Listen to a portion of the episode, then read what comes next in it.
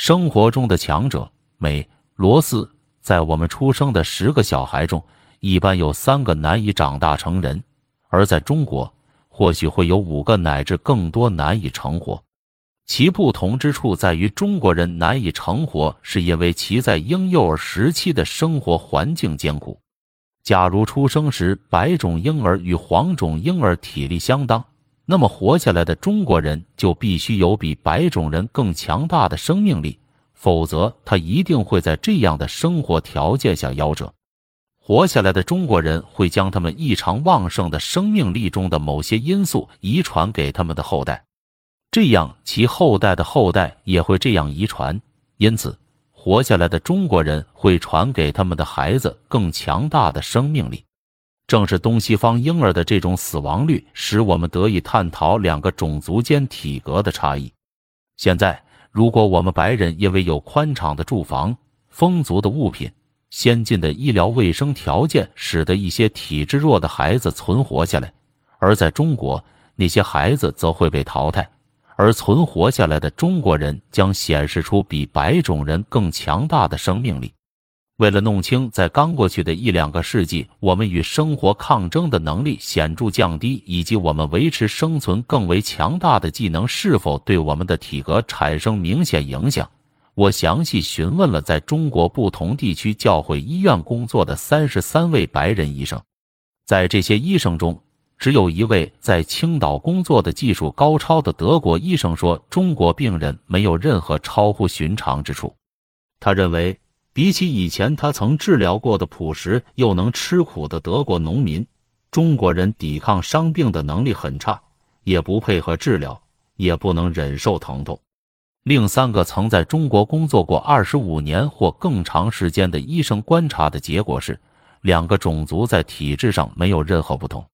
我认为他们短暂的工作体验已随时间而忘却。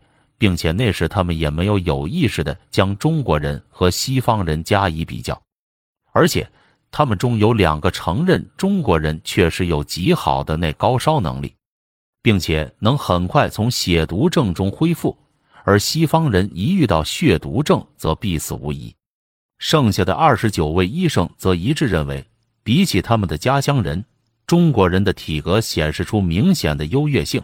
至于外科手术情况，大家一致赞同一个英国外科医生的说法：他们恢复的轻松极了。据他们观察，在外科手术中，中国人很少有休克现象。在这些狭小简陋、只是部分灭菌的中国教会医院，中国病人从严重的手术中恢复的情况，与他们家乡设备优良、灭菌条件好的医院一样好。福州的肯奈尔医生刚从法国家中休假归来，他发现。用简单的设备和中国本地的助手，他治疗炎症的结果不亚于著名的冯鲍曼在柏林良好的条件下为柏林的市民治疗的结果。许多人为中国人从可怕的伤痛中恢复过来的情形惊叹不已。有人告诉我，有一个苦力在一次事故中胸部被撕裂开来，他用手托着肠子，有两个人搀扶着送往医院，他的胸部可能已被感染。医生将细菌连同肠仔一起缝合起来，他竟很快就恢复了。病人对于治疗的反应也同样令人吃惊。一个男孩的手指不小心被切伤，只是匆忙的用脏布裹了起来。当他来到医院已是一个星期以后，那时他的手肿得很可怕，并明显显示出破伤风的症状。医生们将他的手洗净，把他送回家，让他的家人为他准备后事。让医生想不到的是，三天后，他居然没有破伤风的迹象了。不久前，一个手指被二轮运货马车压碎的人来到医院，他的整只手臂和腋下都染上血毒。经过简单的治疗后，危险消除。一个在受伤几天后发着高烧、伤口流脓的病人被送进医院，将他的伤口彻底清洗后，高烧很快就减退了。一个刚做过严重的乳腺癌手术的女人受了感染，发着高烧。她的丈夫喂她吃坚硬的栗子，她竟然活了过来。几乎所有的人都震惊于中国人对血毒的抵抗力。我的笔记本上记录的是这样一些看法：如血毒极少见，中国人对败血病的抵抗能力比我们强，对于产脓病菌有较强的免疫力，对于坏疽的抵御能力比我们强。在我们国家会造成严重的坏疽，在这里不会特别抗感染。坏疽特别严重时极少发烧且很快痊愈，经过一周高烧后恢复。而这样的败血症可使白人致死，因此许多外国医生中间流行着这样一种说法，并不以为奇，即除非中国人已死去，否则就不能放弃救治。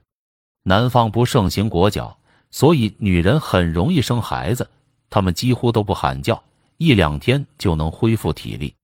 在广州工作的斯文博士说，他曾不止一次到山板上请女船主渡他过河。回答是让他等一刻钟或半小时，一刻钟或半小时后，船上的女主人就生了一个孩子。